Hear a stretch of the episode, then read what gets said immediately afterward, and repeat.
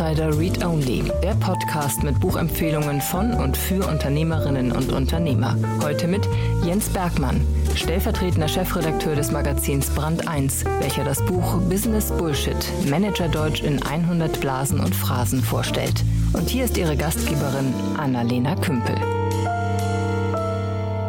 Vielen Dank und herzlich willkommen zur heutigen Folge von Startup Insider Read Only. Mein Name ist Annalena Kümpel und ich spreche gleich mit Jens Bergmann. Jens ist stellvertretender Chefredakteur bei der Brand 1 und hat das Buch Business Bullshit Manager Deutsch in 100 Blasen und Phrasen geschrieben. Und beim Lesen habe ich tatsächlich gedacht, Jens und ich müssen uns heute ein bisschen streiten. In seinem ja, Manager-Deutsch-Buch stehen nämlich Wörter wie Startup oder künstliche Intelligenz oder Big Data. Dinge, die ich und wahrscheinlich auch ihr im Alltag total normal benutze. Es ist aber ein super spannendes, harmonisches Gespräch über Sprache und vor allem über die Konzepte in unserer Welt dahinter geworden. Also es hat mir sehr, sehr viel Spaß gemacht, mit Jens zu sprechen. Deswegen lassen wir euch daran gleich teilhaben. Aber bevor wir loslegen, gehen wir noch ganz kurz in die Werbung. Unser Partner heute ist ein anderer Podcast, nämlich Zukunftsready vom Hightech Gründerfonds. Alex von Frankenberg, Geschäftsführer vom HTGF, spricht in den Folgen mit Menschen, die sich beruflich mit der Zukunft beschäftigen. Es geht um Startups, um Mut, um disruptives Denken, Innovation und Digitalisierung und darum, wie genau diese Themen in Deutschland vorangetrieben werden können. Es gibt spannende Einblicke, es gibt klare Meinungen und vor allem liegt ein ganz großer Fokus auf Opportunities für euch, für die HörerInnen. In der aktuellen Folge geht es zum Beispiel um das Ökosystem der Stadt Oldenburg und was die dort ansässigen Unternehmen wie CW, Büfer und die EWE Startups so zu bieten haben. Reinhören könnt ihr auf www.htgf.de slash podcast slash zukunftsready oder ihr sucht in jeder gängigen Podcast-App nach Zukunftsready und hört euch die Folge da an und noch viel wichtiger, abonniert den Podcast. Ich wünsche euch viel Spaß beim Rein reinhören. Und jetzt starten wir ins Interview mit Jens Bergmann. Hallo Jens, schön, dass du da bist. Ja, hallo, ich danke sehr für die Einladung, fürs Gespräch. Wie geht's dir? Mir geht's gut, danke der Nachfrage. Ich hoffe, dir ebenso. Alles fantastisch. Eigentlich immer, wenn ich Podcasts aufnehme. Tatsächlich freue ich mich auf die meisten Gespräche sehr auf alle Gespräche. Ich, mir fällt gerade keins ein, auf das ich mich noch nicht gefreut habe. Du hast ein Buch geschrieben über Business Bullshit und im Untertitel steht zwar Manager Deutsch in 100 Blasen und Phrasen, aber ich glaube, das kann man auch ein bisschen aufs Startup Deutsch übersetzen. Vielleicht kannst du ganz kurz erzählen, was es für ein Buch ist. Ja, das Buch ist aus äh, einer Art Notwehr entstanden, weil ich als Wirtschaftsredakteur äh, sehr zugespammt werde mit, mit dem eingängigen Jargon, also in Form von Pressemitteilungen oder Agenturen, die mir irgendwelche Unternehmen andienen wollen oder eben auch in Gesprächen mit, mit Managern. Und ähm, ich dachte, ich, ich, muss mich, äh, ich muss mich dagegen einfach mal wehren. Das ist sicherlich ein Motiv gewesen, dieses Buch zu schreiben. Und das andere Motiv ähm, ist gewesen, dass ich festgestellt habe, dass der Jargon eben, obwohl er eigentlich inhaltsleer und oft irreführend ist, sehr, sehr attraktiv ist. Und dass ich selbst auch nicht davor gefeit bin, diese Begriffe manchmal zu verwenden dass so ein bisschen die Frage aufkam, warum ist der, ist der Manager Deutsch oder Business Bullshit eigentlich so attraktiv? Warum hat es sich über die Wirtschaftswelt hinaus auch verbreitet? Also in Startups spricht man so, aber auch in, in der Old Economy wird so geredet, Kirchenleute reden so, Militärs ähm, ähm, verwenden diese sonderbaren Begriffe. Und dem wollte ich so ein bisschen ähm, ähm, nachspüren und habe dann ja auch so eine Systematik gefunden, welche Arten von, von Business Bullshit es eigentlich gibt und welche Funktionen die eigentlich haben. Mhm. Machen wir eine kurze Definition. Was äh, definierst du denn als Business Bullshit? Ja, die kürzeste Definition von, von Bullshit allgemein ist so eine, ähm, dass die Leute, die diese Begriffe verwenden, ähm, dass es ihnen egal ist, wie wahrheitshaltig diese Begriffe sind. Also es geht nicht um reine Lügen, sondern es geht um sozusagen eine gewisse Gleichgültigkeit gegenüber der Frage, wie die Dinge wirklich sind. Also wenn Leute über Blockchain schwadronieren oder disruptiven Technologien oder ähm, künstliche Intelligenz, dann ähm, ist es häufig so, dass diese, diese, diese Schlagworte verwendet werden, ohne dass die Leute wirklich wissen, was sich dahinter verbirgt ähm, und ob das mit ihrer Geschäftstätigkeit eigentlich was zu tun hat. Es ist so eine typische Form von Imponiervokabular. Man gibt halt ähm, an und suggeriert, äh, dass man sich auskennt, obwohl es nicht der Fall ist. Jetzt hast du gerade Blockchain als Beispiel genannt. Da kann man ja direkt mal so ein bisschen in die Diskussion einsteigen, weil also Blockchain ist ja was, was real existiert. Das ist Technologie, äh, die irgendwie jemand mal entwickelt hat und die an manchen Stellen auch eingesetzt wird. Wie sinnvoll oder wie nicht sinnvoll kann man jetzt drüber diskutieren. Hm, ist es denn nur Business Bullshit, wenn irgendjemand über Blockchain redet, der keine Ahnung davon hat und mit dem Begriff um sich wirft? Oder ist es auch dann Business Bullshit, wenn Blockchain- und Krypto-ExpertInnen zusammensitzen und sich über ihre Technologie unterhalten? Ähm, nein, also ähm, zweiteres natürlich nicht. Viele dieser Begriffe, die kursieren, haben ja eine ursprüngliche und auch sinnvolle Bedeutung. Also ob das nun Blockchain ist oder künstliche Intelligenz oder DNA. Es wird ja gerne von der DNA des eigenen Unternehmens gesprochen. Natürlich wissen Biologen, was DNA ist ähm, die Leute, die Manager, die, die, von der DNA ihrer Firma sprechen, die wissen es aber oft nicht, was es eigentlich ist. Denn die DNA ist ja in, die, in der Biologie das Speichermedium eigentlich und nicht die Information.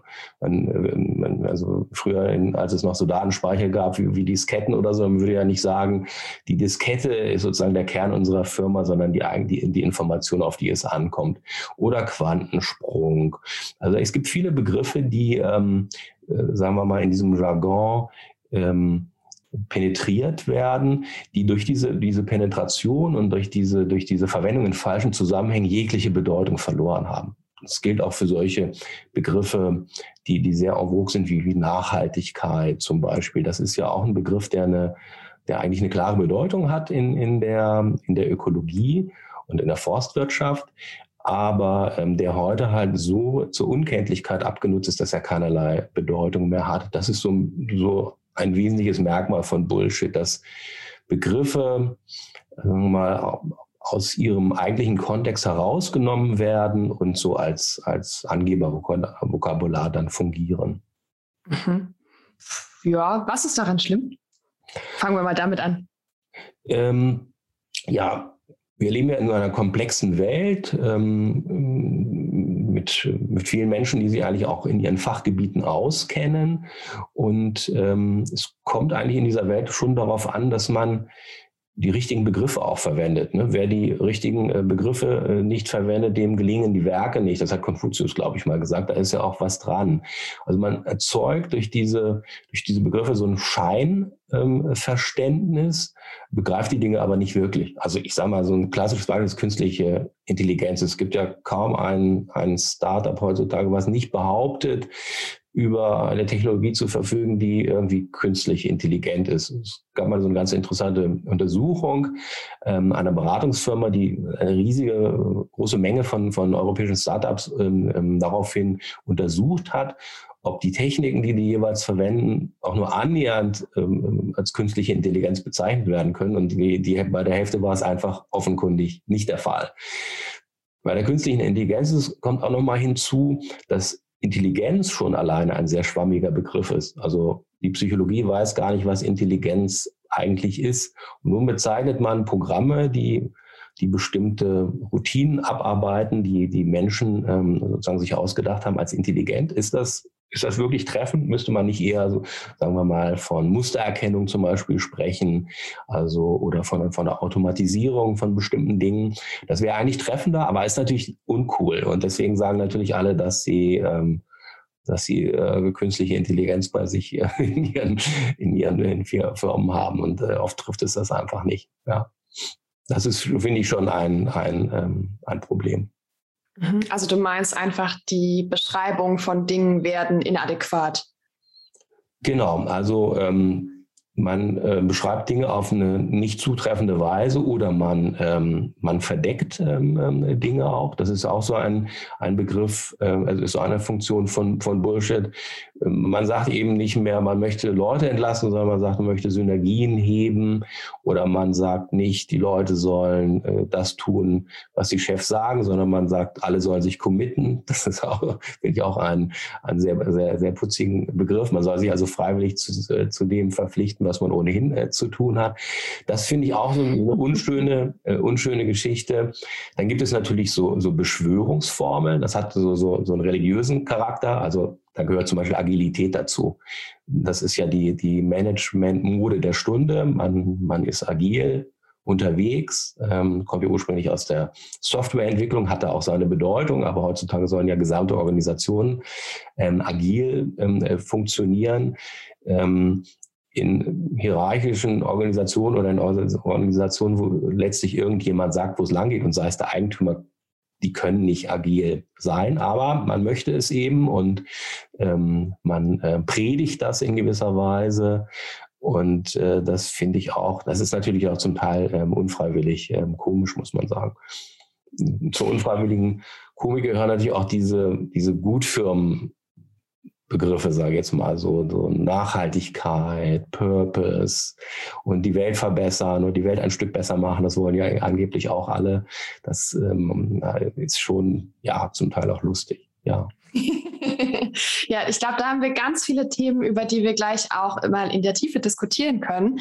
Vorher, wer soll das Buch denn lesen? Wo, wer hoffst du, ist dein Leser, deine Leserin?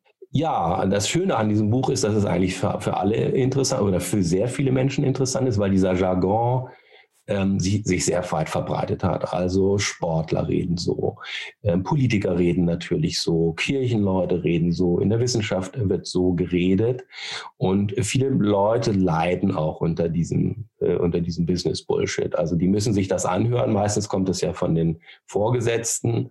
Ähm, und die Vorgesetzten tun halt so, als hätten sie was zu sagen und die, und die ähm, Mitarbeiter müssen sich das anhören. Und dann gibt es da so ein stilles Leiden darunter. Manchmal gibt es ja auch so gewisse Ventile, also Bullshit-Bingo wird dann gemacht, dann streicht man dann ab, wann die, wann die entsprechenden Begriffe fallen. Ähm, also zum, ich glaube, dass, dass es sehr viele Leute zu Recht ähm, nervt, äh, die, die, diese Sprache. Und zum anderen verrät diese Sprache natürlich schon etwas auch über ja, den, den Stand unserer, unserer Wirtschaft, weil die Sprache ja schon auf bestimmte Probleme auch eingeht, die es einfach gibt. Also das, wenn jetzt alle Unternehmen von Nachhaltigkeit sprechen, hat es natürlich einen realen Kern. Wir haben eine ökologische Krise. Wir müssen die Wirtschaft ökologisch umbauen. Ähm, mhm. Das ist sozusagen der reale Kern dahinter. Ähm, das Problem ist, dass ähm, mit diesem, mit diesem Bullshit Probleme eigentlich nur rhetorisch angegangen werden und nicht wirklich. Das, das, mhm. das ist, äh, ist so eine, auch eine ganz wesentliche Funktion. Du meinst, wir haben hier ein sprachliches Greenwashing, dadurch, dass alle sagen, wir sind jetzt nachhaltig? Ja, es ist, es ist häufig Greenwashing, es ist ähm, häufig auch so in eine idealisierte Welt, die, die dargestellt wird. Also ähm, wie viele arme ähm, ähm, Wälder mussten schon sterben für all die Nachhaltigkeitsberichte, über Berichte über Social Corporate ähm, Responsibility, also ähm, soziale Verantwortung von Unternehmen oder für Unternehmensleitbilder, in denen alle, in denen immer dasselbe steht, dass man so fair umgeht mit den Mitarbeitern und mit den Geschäftspartnern und äh, Konkurrenten tauchen ja auch gar nicht mehr auf, das sind ja Mitbewerber oder Marktbegleiter sogar. Das finde ich einen besonders putzigen Ausdruck. Das klingt so ein bisschen wie, wie, wie, wie gute Leute, die der älteren Dame am Markt so den, den Einkaufskorb tragen.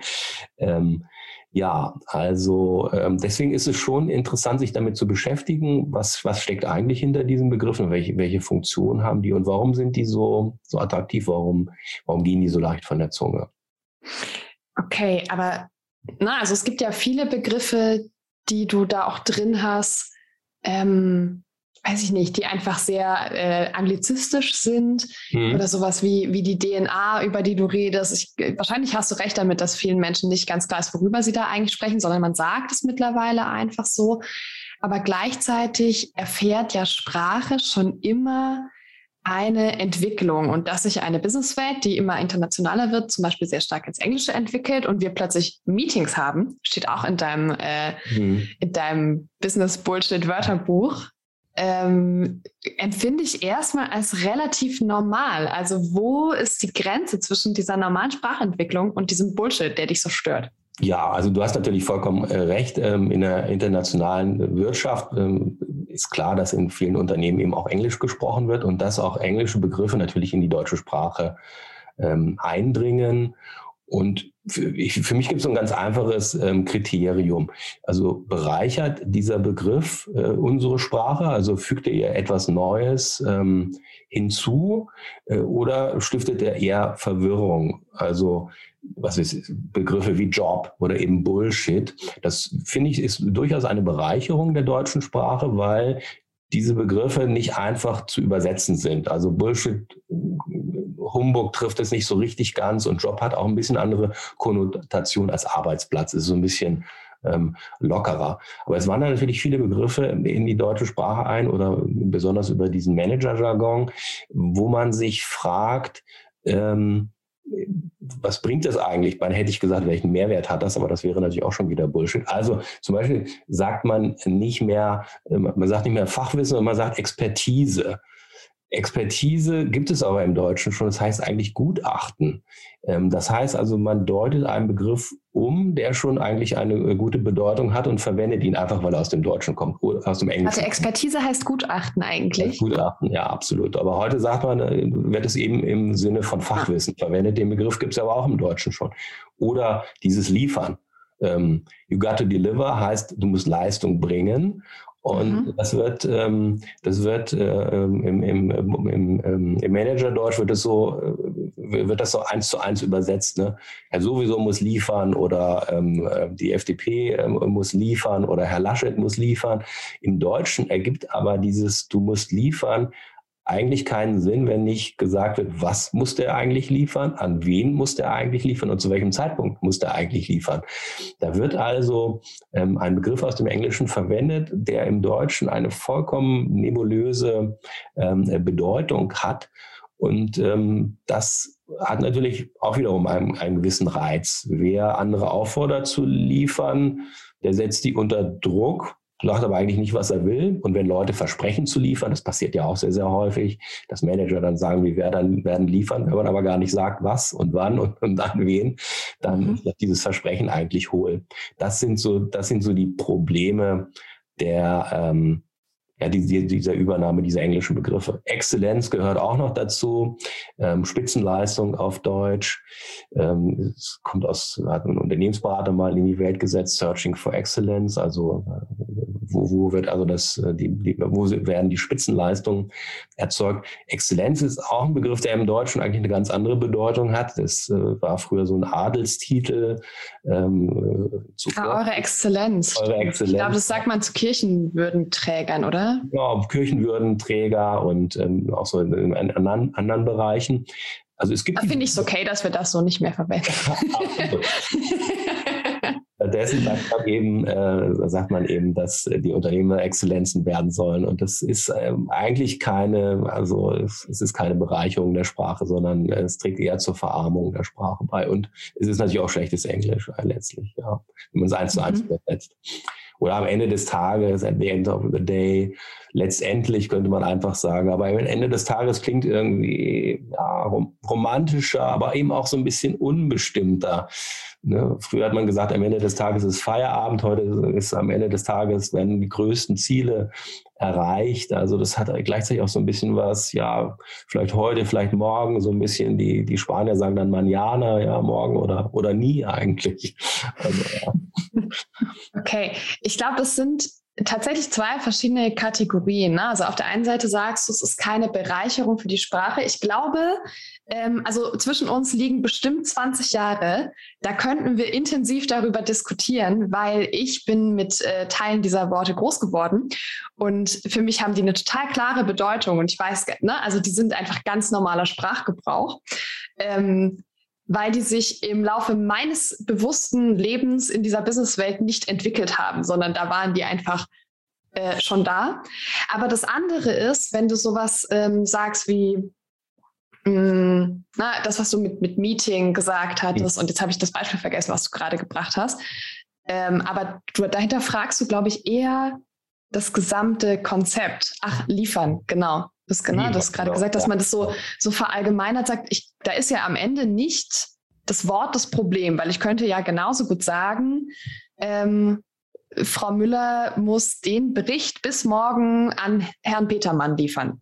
Ja, oder, oder man könnte es eben auch wörtlich, also man könnte sagen, du musst, wir müssen Leistung bringen oder du musst mhm. Leistung mhm. bringen oder ich werde Leistung bringen. Aber ich glaube, dann fragt man sich ja, warum hat sich trotzdem das andere durchgesetzt? Man muss ja, ich muss ja auch zur Kenntnis nehmen, es gibt so einen Konkurrenzkampf ne, zwischen Wörtern und manche gewinnen einfach. Und das Liefern mhm. hat geworden. Man sagt mhm. eben nicht mehr heute, äh, du musst Leistung liefern, sondern äh, du musst Leistung bringen, sondern du musst liefern. Und da, da ist meine Überlegung, warum ist das attraktiver mit dem, mit, mhm. dem, dem Liefern? Zum einen natürlich, weil es aus dieser angelsächsischen Welt kommt, aber es verwenden ja auch viele Leute, die diesen Hintergrund gar nicht haben, die nicht Unternehmensberater sind, die nicht Gründer sind. Und ich glaube, das Attraktive an diesem Liefern ist, dass es einerseits so ein bisschen ähm, anschaulich ähm, auch ist und gleichzeitig nebulös. Und es klingt so ein bisschen, ein bisschen angenehmer. Am Ende des Tages klingt auch irgendwie schöner als, als letztendlich. Also es hat schon so eine gewisse mhm. Attraktivität. Und äh, natürlich, mein Kampf ist vielleicht auch so ein bisschen Sisyphusartig. Also was ich aus Manuskripten zum Beispiel extrem häufig rausstreiche. Wenn ich da für, jeden, für jede Veränderung ähm, einen Cent bekäme, dann wäre ich schon Millionär. Also Technologie versus Technik. Also Technology heißt einfach Technik. Ähm, das ist die, die, die wortwörtliche Übersetzung dieses Begriffes. Technologie heißt eigentlich die Lehre von der Technik. Sozusagen wie Psychologie die Lehre von der Psychologie ist und Geologie ist die äh, Lehre der, der, von, von, von, von der Erde. Ähm, aber warum hat sich Technologie durchgesetzt? Weil es einfach ein bisschen länger ist, das Wort als Technik, weil es irgendwie so ein bisschen bedeutsamer klingt. Und heutzutage hat wirklich jedes Unternehmen, und, wenn es noch so äh, triviale Dinge ähm, ähm, produziert, eine natürlich eine, eine großartige Technologie oder, oder eine disruptive Technologie wird auch gern genommen. Mhm. Das, das sind so, das sind so Dinge, die, diese Worte kriegt man nicht mehr aus der Welt, aber wenn man sie sich näher anguckt, dann stellt man einfach fest, man kann sie einfach ähm, durch Technik ersetzen. Sie klingen dann einfach schlichter, sagen genau das Gleiche aus. Ähm, ähm, und ähm, aber ähm, ich muss ähm, natürlich realistischerweise sehen, ich, ich, ich, werde diesen Kampf nicht gewinnen. Ja. ja. Okay, ich habe gerade so ein bisschen nachgedacht, weil ich habe überlegt, in meinem Kopf gibt es einen Unterschied. Also es gibt Dinge, für die ich das Wort Technik benutze und es gibt Dinge, für die ich das Wort Technologie benutze. Und als du gerade gesprochen hast, habe ich angefangen, mich zu fragen, wie entscheide ich das eigentlich? Und es ist eine totale Gefühlsentscheidung. Also ich habe gerade noch keine Regel gefunden, ähm, aber mir ist klar, dass man Maltechnik sagt und dass Blockchain eine Technologie ist. Ich habe aber keine Erklärung dafür. Und das könnte, ähm, könnte darauf hindeuten, dass du damit recht hast. Das ist ganz spannend, da mal so mit durchzudenken und durch diese Begriffe im eigenen Kopf durchzugehen und wie sehr sich das internalisiert hat. Also es ist für mich total normal, dass es da einen Unterschied gibt. Und ich unterscheide auch in meinem Sprachgebrauch intuitiv, ja, auch wenn ich von was Neuem erfahre. Ich weiß aber nicht, warum ich das tue. Also ich meine, so entwickelt sich Sprache natürlich auch. Das ist ganz interessant. Ich glaube, ein Thema.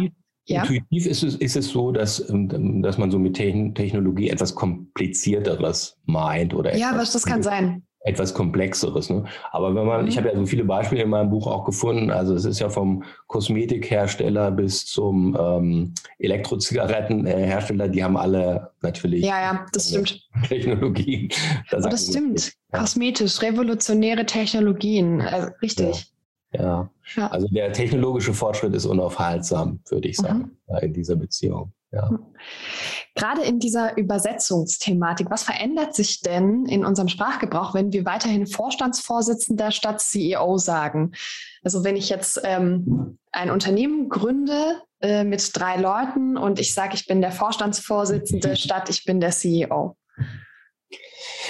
Ja, also diese, die, die Begriffe für das, für das Top-Management oder, oder eben die, die Vorstände oder, oder, oder, ähm, oder Aufsichtsräte, das ist natürlich, sagen wir mal, ähm, naheliegend, dass die auch einwandern in die, in die ähm, deutsche Sprache. Meine Vermutung ist aber, dass dieses, ähm, dieser ein bisschen militärische Sound, den, den das hat, also äh, CEO oder CFO oder CTO. Es gibt ja mittlerweile ähm, ähm, extrem viele von diesen Officers. ähm, ähm, es gibt ja sogar gute Laune ähm, Officers.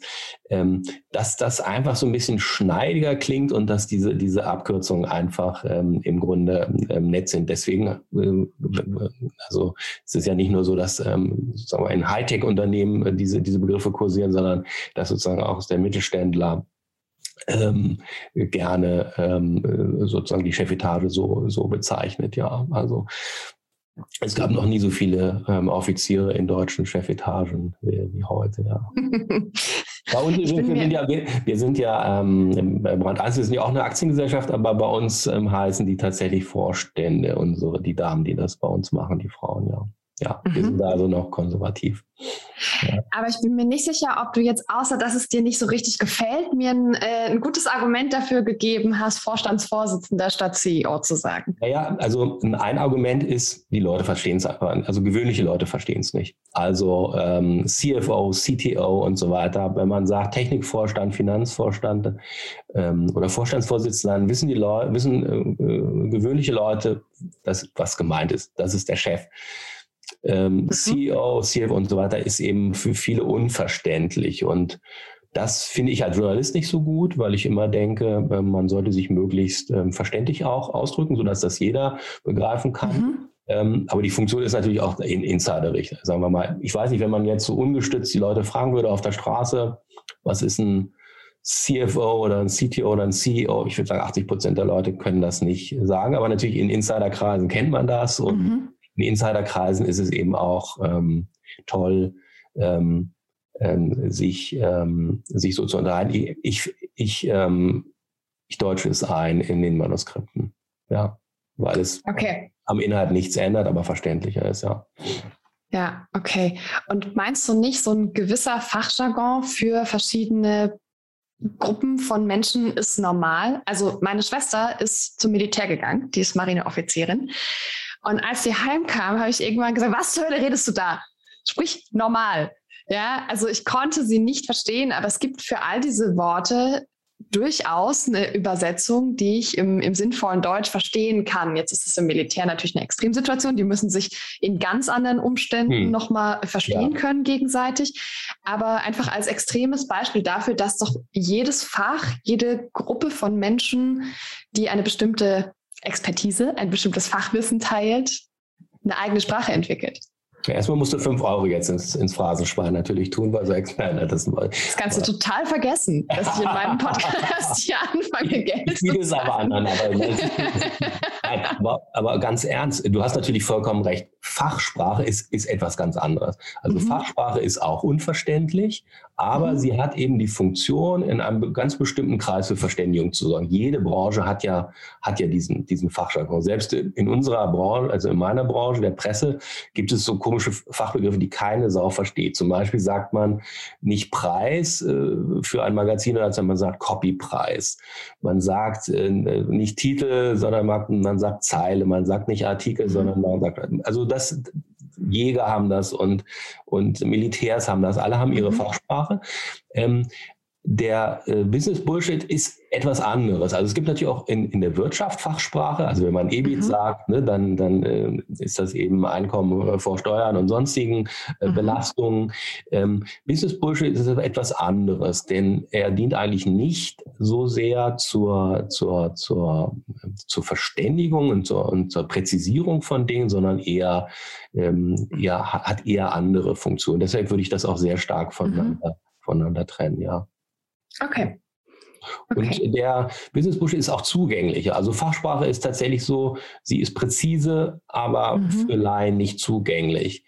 Business Bullshit ist sehr zugänglich für Laien. Deswegen reden ja eben auch, deswegen reden auch Kirchenleute von, äh, keine mhm. Ahnung, dass sie am Ende des Tages liefern müssen und so, weil es irgendwie sehr eingängig ist. So. Mhm. Und man muss es auch nicht wirklich verstehen. Die Leute, die eine Fachsprache ähm, verwenden, die wissen eigentlich, wovon die reden. Und die Manager wissen oft nicht, wovon sie reden, ja.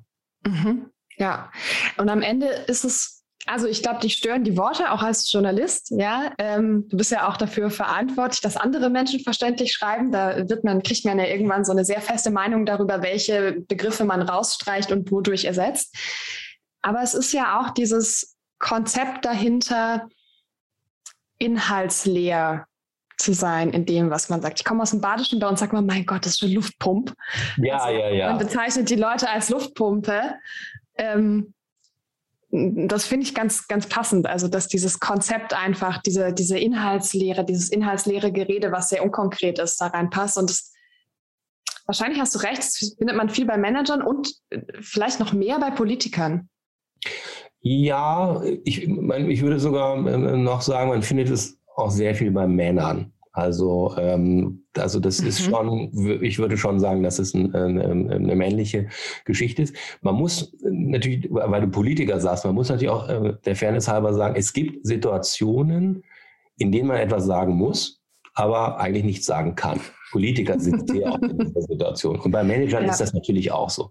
Die Manager, die von einer äh, von ihrer überlegenen Strategie schwadronieren, die haben in Wahrheit keine. Die wurschteln sich so durch. Das ist ja auch so im Wirtschaftsleben, da passieren ständig Dinge, mit denen man nicht rechnen kann. Ähm, aber man möchte das eben der Welt und auch den eigenen Mitarbeitern kundtun. Und dann sind halt solche Nullnachrichten ähm, das adäquate Mittel. Einfach reden, ohne etwas zu sagen. Das ist ja auch häufig so. Leute sitzen im Meeting ähm, und ähm, ähm, oder in einer Sitzung, hätte ich jetzt mal gesagt, ähm, und, äh, und, und müssen sich das dann anhören. Dafür ist das, äh, ist das sehr, sehr äh, gut geeignet, äh, der, der Jargon. Also eben, um, wenn man in Situationen, in denen man nichts sagen kann, da ist Bullshit ähm, extrem nützlich. Mhm. Was ist denn ein gutes Wort für Meeting? Das steht ja auch in deinem in deinem Buch? Ja, ähm, ja, man könnte einfach sagen Sitzung oder Konferenz. Bei uns gibt es tatsächlich noch Konferenzen, bei uns Themenkonferenzen. Ähm, ich glaube, dass ähm, das Meeting klingt irgendwie bedeutsamer. Also äh, gerade Führungskräfte. Wo findest du? Ja. Ich finde die Konferenz voll groß und bedeutend. Also Konferenzen sind große Veranstaltungen, auf denen ich war. Tatsächlich, ja, das ist spannend. Ja, ja, ja, gut, das ist natürlich, es gibt diese großen Konferenzen, also Symposien oder, oder öffentliche Dinge, aber ich denke mal, ähm, das Meeting klingt irgendwie nicht so, klingt auch irgendwie so ein bisschen netter, ne? also so, sozusagen. Und ähm, es hat auch, beim Meeting ist es so, es hat äh, unterschiedliche Funktionen. Also Führungskräfte verbringen ja extrem viel Zeit in, in solchen Veranstaltungen, teilweise 80 Prozent. Die rennen von mhm. einer Sitzung in die nächste oder von einem Zoom-Call in den, in den nächsten heutzutage. Und äh, die Indianer, also der, der, der gemeine äh, Mitarbeiter sitzt weniger in Konferenz und leidet dort auch mehr, weil Leute, die halt äh, eher introvertiert sind, die eher an ihrem, an ihrer konkreten Arbeit ähm, weiterkommen wollen, für die ist das ähm, extrem, extrem quälend. Also das, der Blick darauf ist natürlich auch sehr, sehr unterschiedlich, ja. Mhm. ja. Aber ist das Problem mit dem Begriff Meeting größer geworden oder ist es nicht egal, ob ich in einer schlecht organisierten und mittelgut moderierten Konferenz oder in einem schlechten Meeting sitze? Nee, es ist, äh, das ist kein Unterschied. Also das ist, äh, den Begriff finde ich jetzt auch nicht so, so dramatisch. Ja. Der steht auf meiner Liste jetzt nicht ganz oben, sage ich mal. Okay, alles klar. Hast du extra Lass so noch rausgesucht, das ist wieder gemacht. Ja, natürlich. Das ist ja äh, hier Ziel der Sache.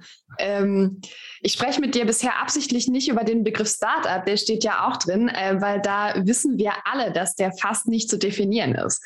Ja, also da ist man sich ja selber schon uneinig, wie alt ein Startup sein darf und wie groß und ähm, wie viel Technologie da drin stecken muss und wie viel auch nicht. Und am Ende halte ich Startup mittlerweile einfach für eine Selbstbezeichnung von GründerInnen, die sich einer bestimmten Szene oder Community zugehörig fühlen. Die, auch, die vor allen Dingen die ähm, Geldgeber ähm, suchen, sagen wir mal, und Aufmerksamkeit, weil es gibt ja viele Gründungen, da kräht ja kein Hahn danach. Also wenn ich jetzt eine Eisdiele gründe oder eine Schreinerei oder whatever. Aber Startup hat irgendwie, ist ambitionierter, mhm. sage ich mal. Und ähm, ja, und natürlich eben auch so ein bisschen insiderig Und ähm, ja. Ja, also es sind die Ambitionen. Also ich kann dir sagen, ich freue mich sehr über die Eisdiele, die hier bei uns gegründet wurde. Ähm, aber ja, du hast natürlich total recht. Ähm, das bekommt viel, viel mehr Aufmerksamkeit, weil man da diesen Wachstumsgedanken drin hat. Da steckt ja auch diese Silicon Valley-Idee drin. Aber mittlerweile gibt es ja auch den Schritt weiter wieder die Bootstrapped Startups, ja, also die sich aus eigenem Kapital finanzieren und die äh, sogenannten Zebras, die irgendwie als Konterpunkt zu den Unicorns stehen sollen. Ähm, unsere HörerInnen verstehen mich schon, weil die leben alle zusammen mit mir in dieser Welt. Ähm, na, das heißt, dieses, also es ist ganz spannend, dieses Konzept entwickelt sich weiter und das, der Begriff Startup bleibt aber bestehen. Ähm, auch wenn Leute jetzt aus sich selbst finanzieren, weil es einfach irgendwie auch relevant ist und schön ist, zu dieser jungen Gründungscommunity dazuzugehören. Ja, also das, ähm, ich glaube, ich glaube, dass ähm, das ist auch eine wichtige Funktion von, von, von dieser Sprache, ne? dass man so mhm. Zugehörigkeit zu einem bestimmten Kreis ähm, äh, demonstriert. Ähm, aber so eine gewisse Großmäuligkeit gehört eben auch irgendwie zum Konzept und die ist mhm. nicht manchmal so ein bisschen over the top. Also alleine die, die vielen disruptiven Technologien, die da angekündigt werden, also die äh, also die Welt verändern werden. Und wenn man dann so mal so schaut, welche Firmen tatsächlich ähm, Märkte wirklich verändert haben und, und das, das geschafft haben, sind ja oft nicht die allersympathischsten Firmen auch. Ähm, mhm. Also da stecken schon, steckt auch so eine gewisse Widersprüchlichkeit dahinter und auch so, so, so eine teilweise so, so eine Haltung, uns gehört die Welt und wenn dann nichts draus wird, das ist ja auch sehr häufig bei, bei Gründungen, das muss ja auch so sein, dann ähm, finde ich es alles so ein bisschen, so ein bisschen übertrieben, also dieses, äh, dieser Angeber-Jargon. Ähm, und es ist ja auch ähm, kein Zufall, dass in der Startup-Szene eben auch Frauen extrem unterrepräsentiert sind. Das ist immer schon, finde ich, schon so ein bisschen so ein Jungsding, also, also eine auf dicke Hose zu machen. Mhm. Ja. Ich glaube, darüber habe ich nicht intensiv genug nachgedacht, um dazu jetzt was zu sagen. Das berührt äh, ja meinen persönlichen Feminismus. Und natürlich würde ich dir sofort zustimmen, aber dafür müsste ich noch äh, drei Sekunden länger darüber nachdenken. Aber ich würde gerne noch mal zum Thema Nachhaltigkeit und auch diesem ganzen ähm, ja, diesen ganzen Begriffen da außenrum zurückgehen. Du hast es vorhin gesagt, Nachhaltigkeit wird sehr als Label benutzt mittlerweile. Also alle sagen, sie sind nachhaltig und sie agieren nachhaltig. Ähm, genau, der Begriff hat natürlich einen klaren, äh, klaren Ursprung in der Forstwirtschaft. Da geht es dann darum, Vielleicht erklärst du es, du weißt es wahrscheinlich noch besser als ich. Ja, man sollte nur so viel äh, Holz einschlagen, wie nachwachsen kann, ne, um es ganz kurz zu, äh, zu machen. Das ist die ursprüngliche genau. ähm, äh, Definition von nachhaltender ähm, Forstwirtschaft gewesen. Ja. ja. Das Konzept ist ja übertragbar. Also die, die Theorie dieses Konzeptes ist ja auf viele Wirtschaftsarten übertragbar. Aber du hast recht damit, das wird irgendwie komisch verwendet. Was machen wir denn mit diesem Begriff? Also was mache ich denn jetzt als Unternehmen, wenn ich kommunizieren möchte, dass ich an irgendeiner Stelle nachhaltiger wirtschaften will, im Sinne von besser für diese Umwelt? Na, also beim, beim, der, bei dieser, beim Thema Nachhaltigkeit, finde ich, ist so ein, so ein Zustand eingetreten, wo der Begriff derartig abgenudelt ist, mhm. dass man ihn eigentlich vermeiden sollte und dass man dann ins Konkrete gehen sollte. Also was tun wir eigentlich? Also ich habe ja, ich habe auch so Beispiele gesucht für, für Nachhaltigkeit. Also ähm, mhm. Tabakfirmen, Rüstungsfirmen, alle sind nachhaltig. Also die Nach oder Nachhaltigkeit ist ihr höchstes Ziel und so. Und ich denke, wenn, wenn, wenn ich ein Unternehmen wäre, was sich diesbezüglich unterscheiden will, und das wollen Unternehmen ja eigentlich, ähm, interessanterweise sprachlich äh, merkt man das wenig, dann würde ich den Begriff vermeiden und würde, würde konkret werden. Also was tun wir konkret für die Umwelt? Was tun wir dafür, dafür, dafür dass, dass so etwas wie eine Kreislaufwirtschaft funktioniert in unserem äh, Segment? Mhm. Ähm, das, das finde ich deutlich besser. Okay, und was schreibe ich da drauf? Also schreibe ich da, also Nachhaltigkeitsbericht kann ich ja dann nicht mehr draufschreiben. Ja, ist auch überhaupt die Frage, ähm, in, in welcher Form man ähm, davon von sich reden macht. Also ich finde es immer besser, erst die Taten und dann die Worte. In vielen Unternehmen ist es umgekehrt. Es werden also riesige, was weiß ich, wie oft hat die Deutsche Bank schon einen Kulturwandel angekündigt und dann ähm, drei Monate später taucht der nächste Schwarzgeldskandal oder sonst etwas mhm. auf. Oder ähm, das beste Beispiel ist die Volkswagen AG, die hat eine riesige Compliance-Abteilung ähm, ähm, gehabt, hat sie immer noch, die ist jetzt größer denn je. Compliance heißt einfach nur, dass man sich gesetzeskonform äh, verhält. Und da gab es auch riesige Bücher äh, zu dem Thema, wie, wie toll die das da machen. Und äh, zwei Wochen später nach Erscheinen des Buches kam der äh, Dieselskandal auf. Also es ist eigentlich besser, ähm, also meiner Ansicht nach wäre es besser, aber auch klüger, ähm, erst ähm, erst etwas zu tun und dann darüber zu reden und dann konkret. Was haben wir konkret getan? Da muss auch nicht Nachhaltigkeitsbericht draufstehen, sondern was weiß ich, was, was haben wir für die Umwelt getan oder was haben wir dafür getan, dass unsere Produkte ähm, reparaturfreudig, äh, freundlich sind und, oder mhm. dass, man, dass, dass man sie einfach auf den Kompost geben kann oder solche Sachen. Das ist es ja eigentlich, um was es geht. Nachhaltigkeit ist ja so, so ein großes und nebulöses Wort geworden, dass man eben alles und, und jedes drunter ähm, mhm. Es gibt sogar, sogar das Liebesleben kann nachhaltig gestaltet werden, habe ich auch auf einer Homepage gesehen. Sozusagen nachhaltige Sextoys gibt es auch mittlerweile. Ja. Das klingt nach Einhorn äh, Berlin und äh, nee, sofort. Das, äh, nee, es war, glaube ich, von Utopia, diese, diese nachhaltige Seite, glaube ich. Ja. Mhm. Ja, ja, ja. Sieben Tipps für ein nachhaltiges Liebesleben. Ja. So viel dazu. Schreib, schreib mir das auf. es ist wieder, ist wieder was, was man googeln kann. Es ist ja ganz spannend, wie sich das bewegt. Trotzdem ist es ja eine ganz äh, gute Bewegung. Aber das, wofür du plädierst, ist Luft rauslassen. Absolut. Luft, Luft rauslassen und ähm, ja, sich mal Gedanken machen. Was äh, sagst du denn den GründerInnen und auch den InvestorInnen in unserem in unserem Kreis, das sind ja die Menschen, die uns meistens zuhören. Ähm, auf welche Worte müssen die dringend verzichten und wo dürfen die auf ihre Sprache gucken? Ja, also, also das, was extrem modisch ist und, und leicht von der Zunge geht und was, was alle sagen, das würde ich grundsätzlich vermeiden. Disruption, Agilität. Ähm, bei künstlicher Intelligenz wäre ich sehr vorsichtig, weil ich gar nicht weiß, ob es so etwas wirklich schon gibt. Ähm, aber es ist natürlich sehr schwer, ähm, das zu tun. Also es gibt ja auch so eine, so eine No-Bullshit-Bewegung. Da habe ich ja in meinem mhm. Buch auch zitiert, dass Leute eben von sich sagen, bei ihnen gäbe es keinen Bullshit. Wenn man genauer hinguckt, ist es oft so Meta-Bullshit. Also ähm, ja, also einfach so eine, so eine gewisse Sensibilität, diese Allgemeinplätze, die, die, die überall auftauchen, zu vermeiden oder auf ihre Substanz hin mal zu überprüfen. Also und es ist vielleicht mal anders zu machen. Also fände fänd ich ganz interessant. Nun muss man natürlich sagen, dass natürlich Wirtschaft und, äh, und Unternehmen und, und, und, Gründer und auch Investoren, das Marketing eine riesige Rolle spielt dabei. Das, das muss man natürlich realistischerweise sehen. Und ähm, viele dieser Begriffe haben ja so, so einen Marketing-Effekt einfach. Ähm, man will eben so ein bisschen mehr ähm, scheinen als sein. Das ist auch nicht aus der mhm. Welt zu schaffen. Was ich mich, worüber ich mich so gewundert habe, ist, dass das zum Marketing gehört ja auch dazu, dass man sich unterscheidet. Also ich bin anders als die anderen.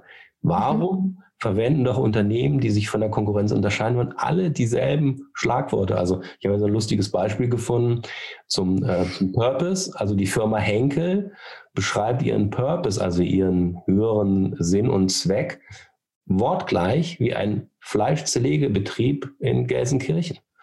Ähm, wenn man so, da muss man doch sagen, das kann doch irgendwie nicht sein, dass die, dass die, dass die bei solchen Zentralfragen einfach voneinander abschreiben. Also ich würde sagen, ein bisschen mehr Sensibilität, vielleicht mal eine cleverere Agentur suchen und auch den Mut zu haben, sich zu unterscheiden. Das ist ja auch so ein bisschen ängstlich, wenn man so sagt, okay, wenn ich so rede, wie alle reden, dann kann ich keinen Fehler machen, aber Fehler machen gehört ja dazu, gerade in der Gründerszene. Muss man sagen, ich muss immer auch mal einen äh, Fehler machen und ähm, ja, sich einfach so ein bisschen anders zu präsentieren, glaube ich, wäre erfrischend. Mhm. Ist auch ein bisschen langweilig, wenn alle irgendwie gleich unterwegs sind und die gleichen Basecaps aufhaben und den gleichen Krams reden. Ne? Und du freust dich auf äh, weniger gebullshittete Pressemeldungen für die Brand 1 in Zukunft. Absolut. Ich, ähm, muss sagen, dass, dass Pressemitteilungen für mich sowieso gar nicht oder für uns gar nicht einschlägig sind, weil wir ein Monatsmagazin sind. Und ich mhm. habe das auch mal gesagt einem Branchenblatt, dass ich mich freuen würde, wenn ich nie wieder eine Pressemitteilung bekäme. Aber seitdem bekomme ich so viele Pressemitteilungen wie nie zuvor. Also es ist immer, solche Appelle sind immer zweischneidig. Also, aber ich, ich freue, ich freue mich doch. Also, was ich schon als Rückmeldung bekommen habe von, von Leserinnen und Lesern ist, dass sie so ein bisschen mehr gucken auf, auf diese Sprache. Mhm. Das ist eigentlich auch das, was ich, was ich erreichen will. Das ist, freut mhm. mich auch. Cool, sehr schön. Dann Jens, vielen, vielen Dank für deine Zeit. Ich fand es war ein sehr spannendes Gespräch. Das fand ich auch, Annalena. Ich bedanke, ich bedanke mich sehr.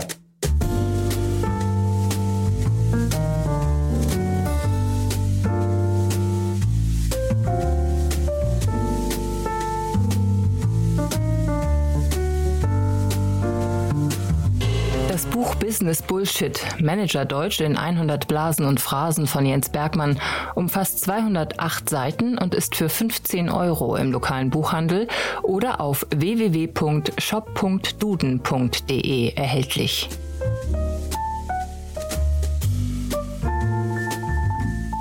So, das war Startup Insider Read Only für heute.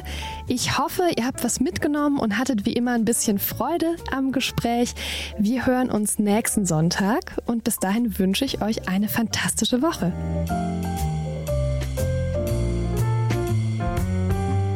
Wir verlosen fünf Exemplare des Buches Business Bullshit, Manager Deutsch in 100 Blasen und Phrasen von Jens Bergmann. Zum Teilnehmen einfach eine E-Mail mit dem Betreff Gewinnspiel und dem Wunschbuch an gewinnspiel at startup-insider.com schreiben. Das war die 41. Folge von Startup Insider Read Only, dem Podcast mit Buchempfehlungen von und für Unternehmerinnen und Unternehmer.